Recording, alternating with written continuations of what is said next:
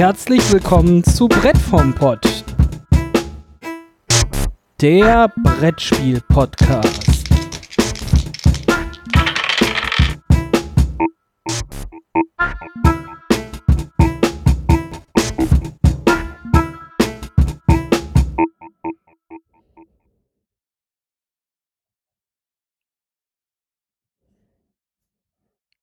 Und damit herzlich willkommen. Mein Name ist David und heute bin ich mal alleine hier. Äh, hier ist jetzt auf dem Kanal äh, länger nichts passiert. Ähm, wir haben es äh, im Moment wegen viel äh, Trubel und äh, Hobbys und äh, Arbeit nicht so oft hinbekommen, zusammenzukommen. aber ich habe mir gedacht, ähm, ich spiele trotzdem regelmäßig und darum möchte ich jetzt immer ein bisschen Updates hier trotzdem auf dem Kanal liefern. Ich stelle mir sowas vor wie einmal im Monat oder so mal äh, zusammenzufassen, was so ansteht, äh, was ich gespielt habe oder wenigstens besondere Spiele mal kurz vorstellen. Das sind dann keine Reviews, sondern nur so ein paar Eindrücke, die ich gewonnen habe, äh, wenn ich es gespielt habe und so. Und ähm, die Idee ist, dass wir dann zwischendurch einfach wie gewohnt dann auch, ähm, wenn es dazu kommt, äh, so reguläre Folgen äh, zu machen, wo wir mit den anderen, also Laura, Carsten, Daniel, Matthias äh, und Ben mal zusammenkommen und äh, wieder separat über ein einzelnes Spiel sprechen. Aber auch so ähm, kommt immer genug zusammen. Ähm, zum Beispiel äh, werde ich auch berichten, es stehen ein paar Veranstaltungen an, äh, zu denen äh, ich oder auch äh, mehrere von uns auf jeden Fall hingehen werden. Äh, dieses Jahr ist zum Beispiel, da waren wir letzt, war ich letztes Jahr auch schon ähm, beim Tag der Brettspielkritik äh, in Hamburg. Das wird veranstaltet von den Leuten von Spiel des Jahres. die laden da zu einem Barcamp ein mit Leuten, die über Brettspiele berichten, sei es äh, auf YouTube oder Blogs oder auch äh, Journalisten in, äh, in äh, großen Medien. Äh, und wir treffen uns da und tauschen uns da aus. Das war letztes Jahr schon ganz spannend. Da war so die erste Bewegung aufeinander zu, mal die andere Seite kennenlernen, die, die Amateurleute treffen mal die Profis und die Profis äh, haben mal beschnuppert, äh, was denn an diesen Amateuren dran ist und warum die so viel Aufmerksamkeit bekommen. Ähm, ja, und da tauschen wir uns aus. Das äh, passiert dieses Jahr wieder. Ähm, dieses Jahr fahre ich wahrscheinlich mit Daniel dort äh, hin nach Hamburg äh, im Juni. Äh, davon werde ich berichten. Dann steht im Juli natürlich wieder die BerlinCon an. Ähm, da fahren wir auch wieder hin. Ich glaube, da werde ich äh, mit Laura da sein. Ähm, da sind auch schon die Tickets gebucht, äh, genauso wie für Hamburg auch. Und natürlich im Oktober auf jeden Fall äh, die Spiele in Essen, das ist ja hier nebenan. Wir kommen ja hier aus Düsseldorf. Da sind wir auf jeden Fall und Johannes und ich sind auch wieder dran. Ähm, zu planen, das Meet und Play stattfinden zu lassen. Davon will ich berichten. Dann gibt es noch die Option, äh, weil es auch hier im äh, NRW ist, ist natürlich die Spielloch in Duisburg. Ähm, da war ich die letzten, also ich war da jetzt äh, jedes Jahr, wo sie stattgefunden hat. Wie alt ist sie denn? Ist sie jetzt erst das dritte Mal? Egal. Äh, das wäre natürlich auch eine Option. Letztes Jahr war ich leider nur einen Tag da. Also quasi nur mal ganz kurz. Ähm, aber mal gucken, ob ich dieses Jahr äh, wieder ein oder zwei Tage dahin fahre. Das sind also die Veranstaltungen, die so anstehen.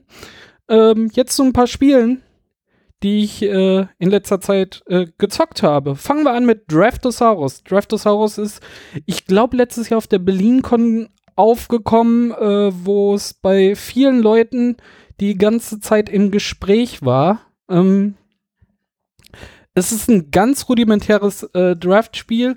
Es ist super klein und super schnell. Ähm, und wirklich flott runtergespielt. Äh, jeder kriegt ein Tableau mit einem kleinen Wildpark drauf mit sechs Gehegen, ähm, die verschiedene äh, Wertungen auslösen. Und prinzipiell funktioniert das Spiel so. Jeder Spieler am Tisch zieht sich aus einem verdeckt aus einem Beutel sechs Dinosaurier. Und dann fang, fängt eine Runde an. Es gibt äh, bei jedem Zug in einer Runde einen aktiven Spieler, der würfelt einen Würfel.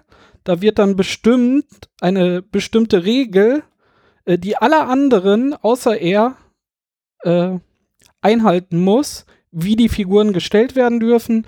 Zum Beispiel nur ein äh, Gehege auf der linken Seite vom Fluss, also der, das Spielfeld ist so aufgebaut, in der Mitte ist äh, das von einem Fluss getrennt, dann gibt es Teile, die auf einem Steinboden stehen, die anderen in einem äh, Waldgebiet. Dann gibt es zum Beispiel äh, Regeln wie äh, baue nur auf der linken Seite des Flusses, nur auf der rechten Seite des Flusses, baue nur im Waldgebiet, nur im Steingebiet ähm, oder in Gebiete, äh, nur in Gehege, die äh, komplett leer sind und sowas. Und äh, in einem Zug würfelt zuerst der aktive Spieler, setzt die Regel für den anderen und dann nimmt man eine Figur aus jeder eine Figur aus seiner Hand, setzt sie in seinen Zoo und gibt sie weiter. Dann wechselt auch der aktive Spieler, der würfelt, dann spielt man so lange, bis die komplette, kompletten sechs Dinos durchgespielt sind. Dann kommt Runde Nummer zwei, alle ziehen nochmal sechs, spielen das ganze Spielchen nochmal und dann ist das Spiel vorbei. Dann wird einfach gewertet, welche Dinos in welchen Gehegen ist. Äh, es gibt bestimmte äh, Punkte dafür. Da gibt es sowas wie, äh, in diesem Gehege dürfen nur äh, Dinos der gleichen Art sein. Hier dürfen nur verschiedene Dinos äh, drin sein oder nur Pärchen von Dinos zum Beispiel. Und so ist das Ding einfach in weniger als 10 Minuten rumgespielt, kurz zusammenrechnen und der Sieger steht fest.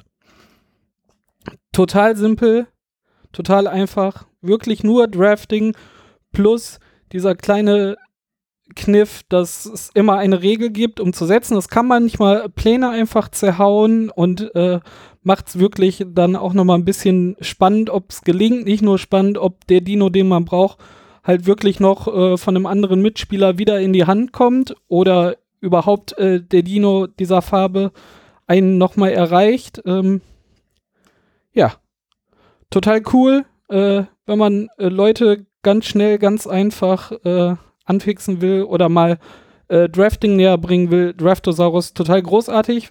Was noch zu erwähnen ist, der Name sagt es, in seinen kleinen Zoo sammelt man Dinosaurier. Das sind kleine, wirkliche schöne äh, Holzmiepel. Es gibt fünf oder sechs verschiedene Dinosaurier.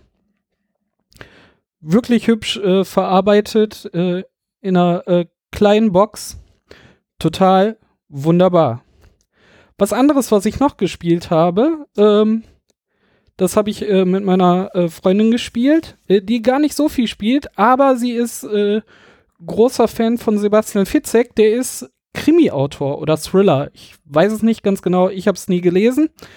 Und ähm, dann bin ich durch, äh, den, durch einen Laden gegangen und sah dann auf einmal so, hm, Fitzek, das ist doch, erstmal nachgeguckt, so ist das wirklich dieser Buchautor? Es ist wirklich der Buchautor. Äh, ich hatte Safe aus schon äh, vom Moses Verlag schon vorher gesehen auf der Spielmesse. Da war es eher so, hm, ah, interessiert mich nicht so wirklich.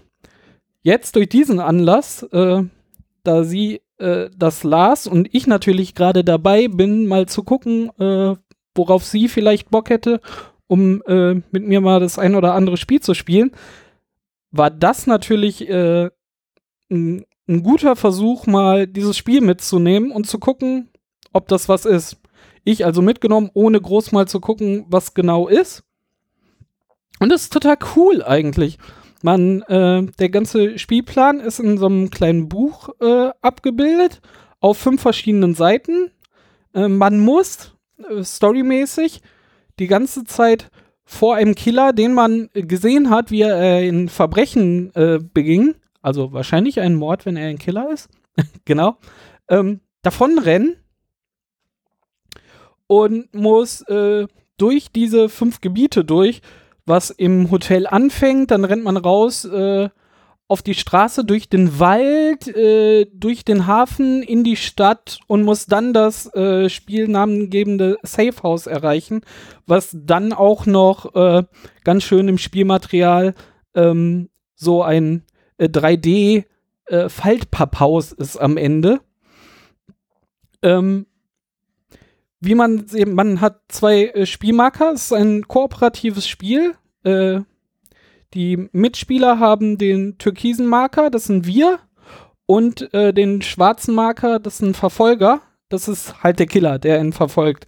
Man startet mit äh, fünf äh, Plätzen Abstand oder so. Und wie man weiter vorankommt, passiert durch Karten.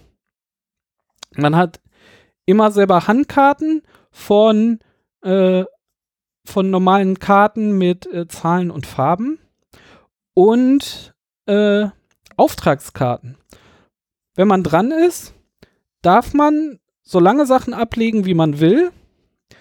Und man kann Missionskarten auslegen und äh, kann dann noch normale Handkarten ablegen, um Missionen zu erfüllen. Auf diesen Auftragskarten steht sowas wie äh, zwei rote, drei grüne Karten. Also immer nur Farben. Das Wichtige ist, dass man Mission nur erfüllen kann, indem man aufsteigen Karten dahin legt. Wenn zum Beispiel ich dann eine grüne 3 hingelegt habe, äh, können andere Mitspieler halt keine grüne 2 mehr hinlegen oder auch keine rote 2 mehr hinlegen, sondern nur noch Karten, die da drüber sind. Und so muss man sich immer ein bisschen absprechen. Äh, ich vergleiche das immer mit Tippitoppi ein bisschen. Ne? Man hat Missionen, die man erfüllen muss. Und man darf aber nicht über Zahlen und nicht über Farben reden, sondern muss irgendwie gucken, dass man koordiniert bekommt, diese Aufgaben dann trotzdem zu erfüllen. Und ähm, so spielt man dann Karten aus, unterhält sich noch und ähm, wenn man dann fertig ist, zieht man wieder auf sieben Karten auf. Dann darf man sich entscheiden, ob man äh, normale Karten, also äh, äh, Farbenkarten mit Zahlen nachzieht oder noch mehr Missionen äh, zieht, die sich auch unterscheiden, je nachdem, in welchem Gebiet man gerade unterwegs ist. Soweit das. Das Spannende daran ist dann aber, dass das Ganze auf Zeit geht. Entweder hat man eine Sanduhr und äh, jedes Mal, äh, wenn die Sanduhr abgelaufen ist, äh, geht der Killer einen, vor, einen Schritt vor. Oder es gibt auch noch ähm, Killerkarten, wenn die aus dem Nachzugstapel gezogen werden, wenn die sofort aktiviert und der bewegt sich dann entweder ein, zwei oder drei Schritte weiter äh, nach vorne. Oder es gibt noch eine, da bewegt sich der Killer so viele Schritte nach vorne, wie gerade Missionen ausliegen, die, die noch nicht gelöst sind von uns, um uns weiter zu bewegen. Also da muss man immer die Balance halten, dass man nicht fünf unabgeschlossene Missionen da liegen hat, weil wenn die Karte kommt, dann äh, rennt der, kommt der Killer einem sehr, sehr schnell nahe und das Spiel ist halt verloren, äh, wenn der Killer einen eingeholt hat, bevor man das Safe House erreicht hat. Ja. Und ähm, es gibt noch eine Option, dass man statt der Sanduhr, also man hat einen kompletten Zeitrahmen von 30 Minuten, dann ist das Spiel auch vorbei, wenn man in 30 Minuten nicht das Safe erreicht hat oder der Killer einen erreicht hat. Und ähm, es gibt als zur Variante mit der Sanduhr, die man dann auf so einem äh, kleinen, auf seiner äh, Leiste in äh, immer weiter schiebt und weiter umdreht, äh, die bis 30 geht. Oder man kann sich auf einer Webseite, beziehungsweise da ist ein QR-Code auch in dem Buch abgedruckt, den einfach scannen und es gibt einen Soundtrack. Und ähm, da hast du eine sehr stimmungsvolle M Musik, die wirklich äh, cool ist, äh, am, am Tisch einfach laufen zu lassen, dass man wirklich auch so in Stimmung kommt, so ein bisschen düster und dann wird man verfolgt. Und da drin gibt es dann ein Geräusch, was dann kommt, äh, wenn man den Verfolger einen weiter vorsetzen muss. Und da finde ich tatsächlich ein Manko. Das Geräusch ist irgendwie, das sticht nicht aus der Musik so hervor. Das ist so ein Horn, was aber irgendwie so unterschwellig mit in der Musik mitschwimmt, äh, mitschwingt. Und wir haben das nicht immer mitbekommen und haben gedacht, so hätte der sich jetzt nicht schon mal bewegen müssen. Dann haben wir mal versucht, mit Sanduhr und, äh, und äh, dem Soundtrack das zu spielen. Das hat aber auch irgendwie nicht gut funktioniert. Also, ich würde mir wünschen, dass der Soundtrack noch mal irgendwie, also, man hätte hier einen Schrei oder sowas äh, reinspielen können, dass die verfolgte Person so quasi zurückguckt und so, ah, da ist er schon. Ähm, das hätte man besser mitgekriegt, als in, in eine äh, instrumentalen äh, Soundtrack noch ein Instrument zu nehmen, was ganz leicht da mitschwingt, äh, aber an der Stelle einzigartig ist. Es sticht einfach zu wenig hervor, obwohl es eigentlich total cool ist. Und das Spiel macht wirklich Spaß. Also ich finde ja Spiele eigentlich nicht so cool, wo man so unter Zeitdruck ist. Und am Anfang habe ich auch so gespielt, so schnell, schnell, wisch weg die Karten und komm, wir müssen das nächste machen. und meine Freundin meinte dann so, ey, wir haben jetzt verloren in dem Chaos, weil uns auch die Karten ausgingen und so und wir haben Sachen weggeschmissen, hm, die noch nicht erfüllt waren. Das darf man äh, unter anderem auch. Aber wir hatten noch 20 Minuten übrig und dann sind wir wirklich hingegangen und haben uns mal in Ruhe abgesprochen und haben gesagt, so hier, das und das sollen wir das machen? Ich spiele das jetzt aus, kannst du es bedienen? Äh, ich kann jetzt nur so mittelhoch spielen, ist das okay? Hast du was, um das zu bedienen? Und so. Man, man, man sitzt gar nicht so unter Zeitdruck, wie man mal am Anfang denkt. Also 30 Minuten hat man und die sollte man auch nutzen und braucht nicht versuchen, das ganze Rennen in fünf Minuten äh, geschafft zu haben. Ja. Äh, das war äh, Safe House äh, mit und von äh, Sebastian Fitzek. Und äh, das letzte, was ich noch vorstellen wollte, war Imhotep das Duell. Ähm, da ich ja jetzt immer ein bisschen ausprobiere, was ich mit meiner Freundin spielen kann, habe ich auch immer wieder jetzt mal auf die äh, Duell-Varianten von Spielen geguckt. Und das erste, was mir unterkam, war äh, Imhotep. Ich mag äh, das große Spiel äh, von Imhotep und darum habe ich mir gedacht, so, hm, da kennst du das Grundspiel, das ist cool, äh, dann probieren wir mal das Duellspiel aus und ich muss sagen, das ist echt eine coole Duellvariante.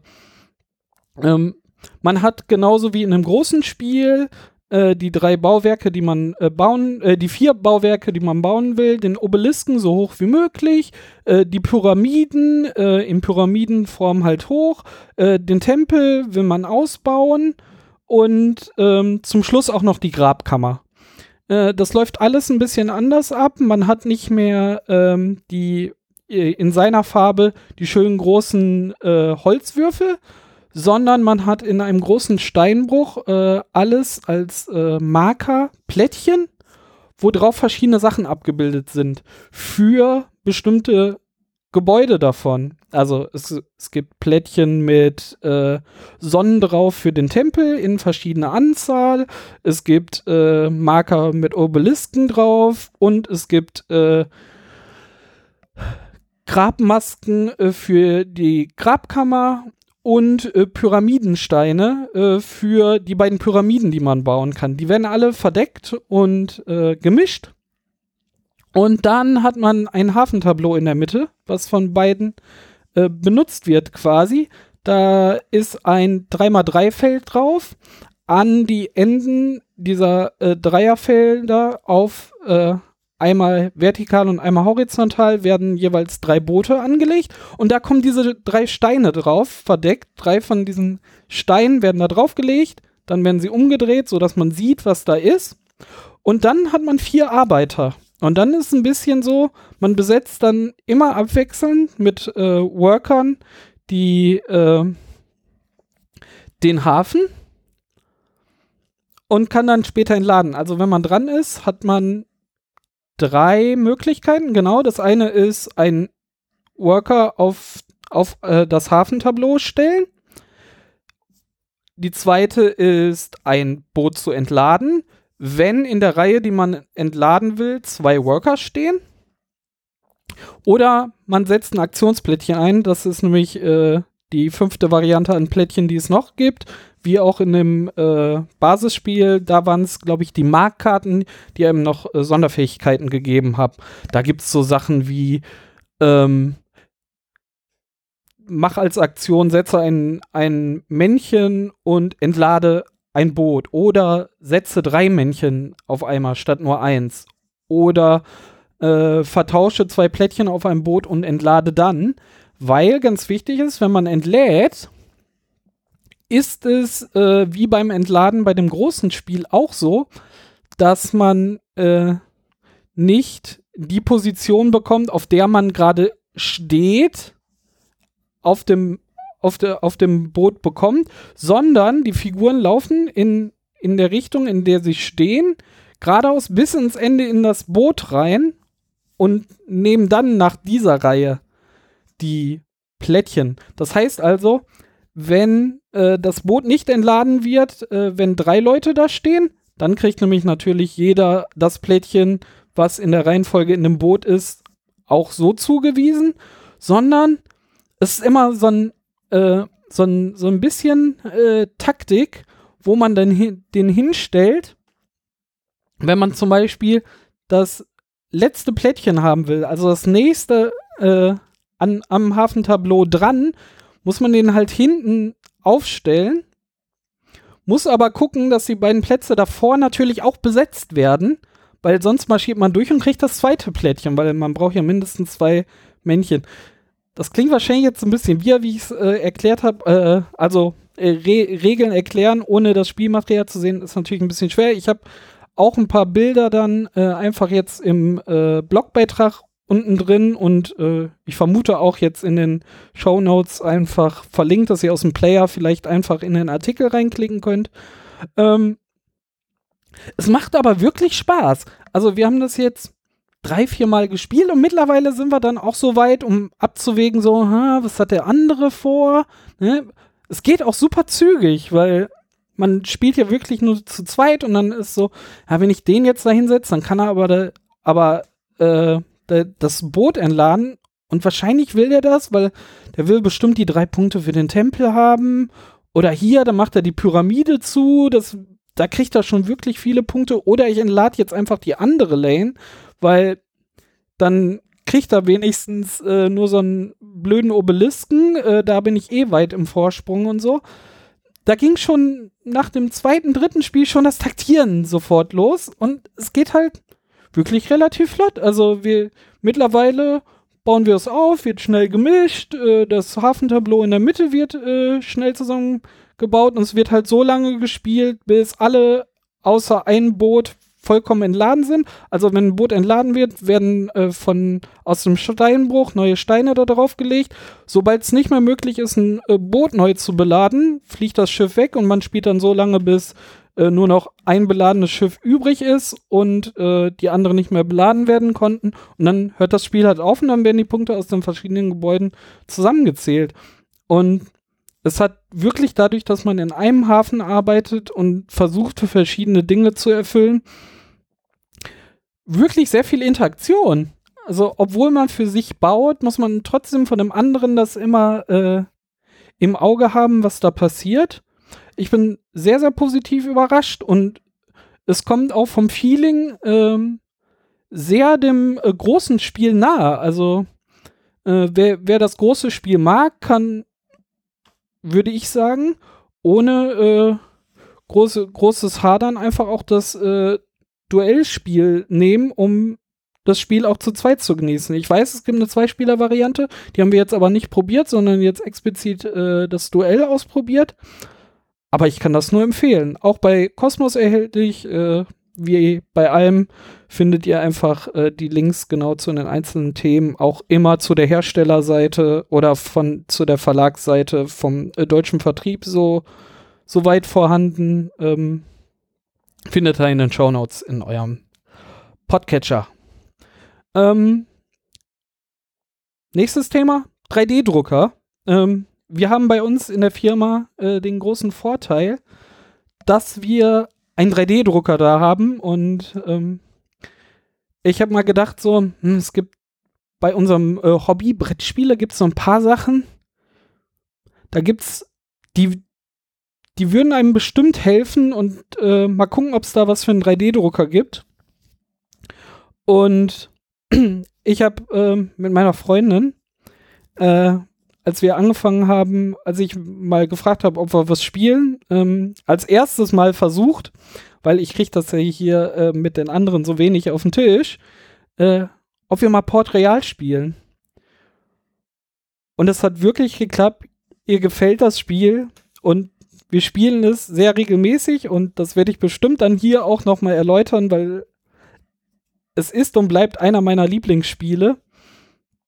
Und ähm, wir haben es jetzt äh, hier bei mir zu Hause und bei ihr zu Hause jetzt mit äh, allen Erweiterungen. Und das ist tatsächlich ein bisschen unpraktisch. Da hat man da vier Kartons, wenn man äh, die beiden normalen Erweiterungen und die Unterwegs-Variante, die gar nicht mehr so einfach zu bekommen ist, musste ich merken, als ich äh, für sie auch noch holen wollte. Ähm, hat man halt vier diese, diese äh, kleinen Kartons. Und dann habe ich mal geschaut, äh, was es denn da gibt. Und es äh, gibt auf äh, Thingiverse ähm, da habe ich jetzt alle Sachen her, die ich bis jetzt gedruckt habe. Ähm, Gab es eine coole Box äh, für Port Royal, wo man alle, äh, alle Karten mit Expansions und auch äh, die Würfel, die in der äh, Koop-Expansion äh, drin sind, einfach reinbekommt mit einem kleinen Schiebedeckel. Total cool. Auch thematisch sehr schön gemacht als äh, Holzschatztruhe. Ähm, mit einem Schiebedeckel. Jetzt habe ich das mal gedruckt. Äh, ich habe auch ein paar Bilder jetzt hier in den, in den Blogbeitrag reingepackt. Mhm. Beim ersten Druck, den ich für mich gemacht habe, äh, muss ich mir jetzt noch überlegen. Es ist so ein, äh, diese, ein Schubedeckel und der äh, slidet da halt einfach rein und raus und ich muss mal gucken, wie ich zum Transport die festbekomme. Bei dem zweiten Druck äh, bin ich hingegangen und habe den Deckel einfach abgemacht, als er gerade warm fertig gedruckt wurde, habe das von der äh, von der Druckfläche abgenommen und da hat sich das ein bisschen gebogen, wo ich zuerst dachte so, uh, das war vielleicht doof. Stellte sich aber heraus, das war total gut. Das hat sich so minimal gebogen, dass das ein bisschen Griff hat in, in der kleinen Schiene, wo man das in die Box reinschiebt. Und äh, da hält der Deckel jetzt äh, auch einigermaßen fest, wenn man ihn zuschiebt. Äh, total gut. Was natürlich jetzt noch fehlt ist, äh, das ist jetzt natürlich äh, in dem Druckplastik einfach nur, das eine in grau, das eine in schwarz. Ähm, aber ich habe noch nie Dinge bemalt. Deshalb, also wahrscheinlich muss ich jetzt, ich muss mich da jetzt mal mit auseinandersetzen. Äh, ich gehe davon, ich muss das erstmal grundieren und dann ist der Plan einfach äh, die ganzen äh, Holzlatten einfach äh, braun zu machen und diese Scharniere und äh, die Eisenbeschläge einfach in schwarz zu machen und dann hat es äh, hoffentlich eine schöne Holzkistenoptik. Ich bin mal gespannt, ich werde berichten. Falls ihr einen Tipp habt, welche Farben, welche Grundierung ich da benutzen will und am besten auch noch nicht so teuer für jetzt die ersten Experimente. Ich bin da wirklich, ähm, hab das noch nie gemacht, bin da sehr unerfahren, ähm, aber vielleicht habt ihr coole Tipps, was ich da benutzen könnte, äh, worauf ich vielleicht achten sollte. Vielleicht auch ein paar kurze Tutorials oder so, die, die ich mir angucken könnte, ähm, damit ich vielleicht die dümmsten Fehler äh, vielleicht äh, direkt am Anfang vermeiden kann. Das war das eine, die Port Royal Box. Äh, auch äh, den Link zu Thingiverse äh, findet ihr hier unten in den Show Notes. Äh, das zweite, was ich gedruckt habe, war, ich habe Dinosaur Island mir gekauft. Ähm, ich habe das gespielt direkt in der Kickstarter-Variante, wo auch ähm, verschiedene äh, Plastikdinos drin waren, um sie in seinen Park reinzusetzen. Über das Spiel werde ich irgendwann äh, später nochmal, wenn ich es nochmal äh, ein, zwei Mal nochmal gespielt habe, spielen, äh, äh, sprechen. Und ähm, da waren verschiedene Dinosaurier drin. In der Retail-Variante, die man jetzt auf der Spielmesse bei Feuerland bekommen hat, sind aber nur äh, ähm, Tri Triceratops. Also mehrere von einem Triceratops. Wie auch immer der Plural heißt. Wenn ihr das wisst, äh, schreibt das auch mal unten in die Kommentare. Äh, großartig. Äh, gab's da. Ich bin extra zu Feuerland gegangen und habe gefragt, so, ey, jetzt die Kickstarter-Figuren irgendwann auch noch mal äh, so zum Kaufen geben? Weil das Einzige, was sie da hatten, äh, war noch mal ein zusätzlicher Beutel mit äh, mehr von den äh, Standard-Retail-Dinos. Ähm, aber nicht die anderen Figuren. Darum habe ich mir auch hier auf Thingiverse habe ich dann äh, geguckt und da gab es ähm, einzelne Dinos, äh, genau für das Spiel, auch in dem äh, gleichen Stil. Äh, da habe ich mir nämlich äh, dann ein paar äh, von denen gedruckt und nämlich äh, eine T-Rex, einen Stegosaurus, einen Ankylosaurus, einen Brachiosaurus und ähm, das werde ich jetzt nicht so vorlesen, wie sie heißen, diese Flugsaurier. Pterodactyl. Ja, spannend. Äh, die habe ich mir auch gedruckt. Ähm, und auch äh, die werde ich natürlich bemalen. Die, ich, die sind jetzt grau. Ähm, die Idee ist dann, die aber nicht in dem Pink, wie die, äh, die Retail-Dinos da drin gedruckt sind, weil ich glaube, die Farben wird man eh nicht treffen. Mein Plan wäre jetzt, ähm, jeden Dino in einer anderen Neonfarbe, damit sie stilistisch auch passen. So ein Neongrün, Neongelb, äh, Neon-Orange oder so. Äh, jeden Dino äh, separat einzufärben, so dass man nachher einen Haufen bunter Dinos, die alle thematisch immer noch zum Spiel passen, aber ich werde nicht versuchen, ähm, das Pink nachzumachen, indem dieser eine Variante Dinos ist und auch in der Kickstarter-Variante sind die verschiedenen Dinos immer in derselben Farbe. Das werde ich nicht machen, weil genau das werde ich nicht eingehen, sondern ich werde einfach ähm, den eigene Farben geben, so dass man nicht nachher den Effekt hat, so, ah, man sieht, das ist nicht genau das richtige Pink, sondern denkt so, ha, cool. Also ich hoffe, dass diesen Effekt geben wird, so, äh, die Dinos hätten da einfach so drin sein können. Die sind alle in einer äh, anderen Farbe, thematisch passend. Ähm, coole, leuchtende Neonfarben. So die Idee. Also, wie gesagt, wenn ihr Tipps habt, äh, nur her damit. Ich habe noch keine Erfahrung äh, mit Bemalen. Ich werde jetzt auch nicht der große Bemaler. Nur die beiden Sachen sind so grob schlechtig. Das eine ist ja nur einfarbig und das andere sind so breite Flächen, äh, die ich in Farbe bin. Ich hoffe, das bekomme ich hin.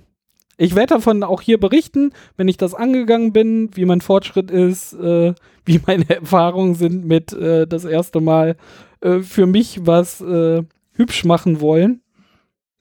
Äh, das ist ja das Gute es muss nur meine Ansprüche erfüllen und die sind im Moment nicht so hoch, weil ich nicht so stark äh, an meine Fähigkeiten glaube. Aber wir werden sehen. Äh, ist spannend und ähm, bestimmt auch lustig. Kommen wir heute ähm, noch zum letzten Punkt, den ich habe. Äh, denn vergangenes Wochenende habe ich wieder äh, unseren großen äh, Brettspielhafen, äh, Brettspielhafen, äh, Brettspielabend im Medienhafen hier in Düsseldorf veranstaltet.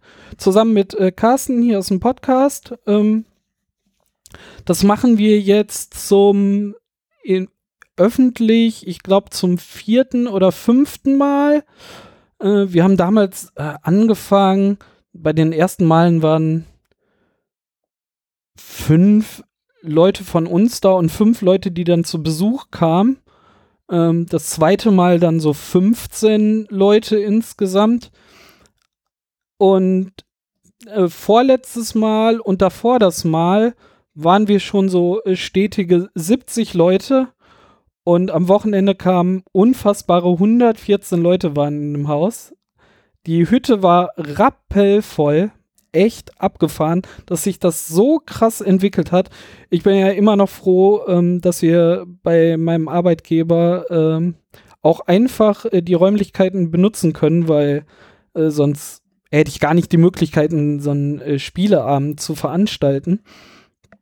Und ähm, es war wirklich enorm cool. Ähm, wir machen das immer freitags. Die Idee war halt von Anfang an immer, äh, dass auch Kollegen, die äh, noch vor Feierabend äh, noch da sind, äh, vielleicht noch eine Runde mitspielen. Das klappt auch immer äh, sehr hervorragend, aber auch ein offenes Ende haben, damit nicht äh, Leute da sitzen und denken so, aha, ja, morgen muss ich aber wieder los, darum haue ich jetzt schon mal ab, sondern eher so, ja, ist egal, morgen ist Wochenende, äh, ich spiele die Runde jetzt noch zu Ende oder es war so lustig, äh, lass doch noch mal ein Spiel spielen.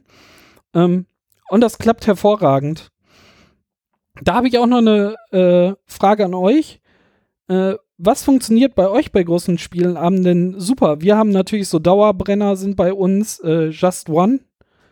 Auf jeden Fall. Das funktioniert immer. Wir haben schon einen Tisch immer fertig bereit mit einem Just One aufgebaut. Ähm, der, das funktioniert auch von Anfang bis äh, nachts um zwei sitzen da immer Leute und spielen noch eine Runde Just One.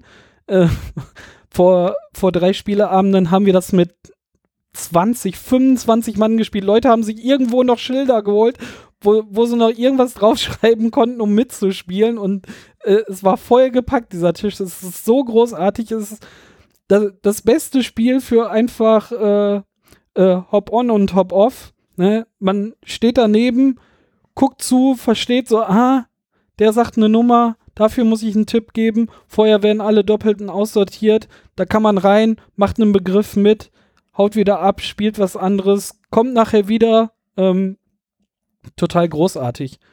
Ähm, Codenames ähnlich. Nach, nachdem Just One angekommen ist, äh, nicht mehr so viel. Ähm, und dieses Mal, was äh, sehr gut eingeschlagen hat, das habe ich von der äh, Spiel in Essen letztes Jahr mitgebracht, war Team 3. Danach haben nachher die Leute auch gesucht. Da ist ein bisschen das Manko, dass man mindestens drei Leute braucht. Ähm, und immer drei Leute pro Team. Ich habe mir halt auch beide Kartons geholt, also theoretisch kann man das mit zwölf Mann spielen. Äh, meistens waren es dann immer Sechsergruppen, aber da waren Leute auch sofort Feuer und Flamme. Ähm, das wird garantiert hier auch nochmal auftauchen. Auch ein sehr cooles Spiel. Aber welche Spiele nehmt ihr so, wo auch größere Gruppen sind, äh, wo man einfach reinkommt und äh, auch relativ gut wieder rauskommt? Habt ihr noch so Vorschläge wie Just One oder Codenames, ähm, um Leute einfach äh, schnell reinzuholen. Das würde mich interessieren. Ähm, was ganz Besonderes noch an dem Abend war äh, für mich, äh, ein Kollege war da, ein Brettspiel-Podcast-Kollege. Der René von den Bretterwissern äh, ist tatsächlich vorbeigekommen, hatte äh, kinderfreien Abend und ist mit seiner Frau vorbeigekommen und äh, hat sich das ganze Spektakel mal angeguckt. Ich bin schon ganz gespannt auf die äh, neue Bretterwisser-Folge äh, und mal gucken, was er so berichtet. Äh, total cool. Danke, dass du da warst. Ähm, total toll. Das hat mich wirklich sehr gefreut. Äh, genauso wie Johannes, der ohne Kuh von Akta Aurora oder Puerto Partida und ein Wolf liest Märchen äh, findet ihr auch hier natürlich äh, alle vier Podcasts äh, unten in den Show Notes. Äh, war auch wieder da. Äh, ganz herzliches Dank an die Podcast-Kollegen. Ähm, total super. So, dann bleibt mir nur zu sagen, äh, anzukündigen, der nächste Brettspielabend steht auch schon fest.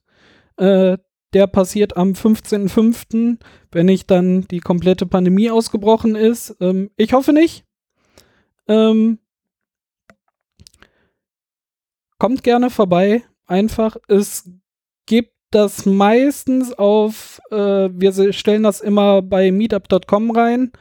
Ähm, den, die ganze Veranstaltung, weil da kann man sich kostenfrei anmelden. So können wir ein bisschen planen, wie viele Leute denn kommen. Wir haben auch meistens nur einen begrenzten Platz. Wie gesagt, es war jetzt wirklich rappelvoll. Ähm, aber schreibt mich an, entweder auf Twitter, also ich äh, twitter auch meistens äh, die Meetup-Veranstaltung oder auch im äh, Veranstaltungs-Slack-Channel von den Kollegen vom ähm, Beeple-Netzwerk. Ähm, da kriegt ihr auch immer mit, äh, wann die nächste Veranstaltung bei uns ist. Äh, entweder schreibt er mich auf Twitter an, falls ihr Fragen habt oder kommen wollt und es ist voll oder so. Schreibt mich einfach an. Wir kriegen das geklärt. Es geht ja nur, äh, damit wir grob planen können und das Ding nicht aus allen Nähten platzt. Aber wenn ihr sagt, ey, ich wollte mit, mit jemandem noch kommen, passt das noch irgendwie? Das kriegen wir geregelt. Ist überhaupt kein Problem. Schreibt mich an. Wie gesagt, im äh, Beeple Slack oder auf Twitter am besten einfach ähm, at Brettformpod oder at Davitux. Ähm, findet ihr auch äh, hier natürlich in den Shownotes. So, jetzt aber wirklich. Ich glaube, das war's erstmal. Äh, ich hoffe, das war gut genug. Das war mein erstes Mal. So Solo-Podcasts sind schon was anderes. Ähm, ich muss das noch üben. Äh, ihr müsst da jetzt durch. Ich, ich hoffe, ihr steht das durch. Gebt mir Feedback, was doof war, was äh, cool war, äh, was ich anders machen könnte. Ich versuche das ein bisschen so zu halten. Also mein großes Vorbild in äh, Solo-Brettspiel-Podcast äh, ist natürlich der Dirk vom Ablagestapel ähm, und natürlich der äh, Solo Manolo. Ähm, aber da reiche ich natürlich noch lange nicht ran. Ich muss das erstmal üben, alleine hier zu sitzen und zu reden. Ich hoffe, es war nicht ganz so schlimm. Äh, wie gesagt, gebt mir Feedback und dann sage ich äh, bis zum nächsten Mal. Tschüss.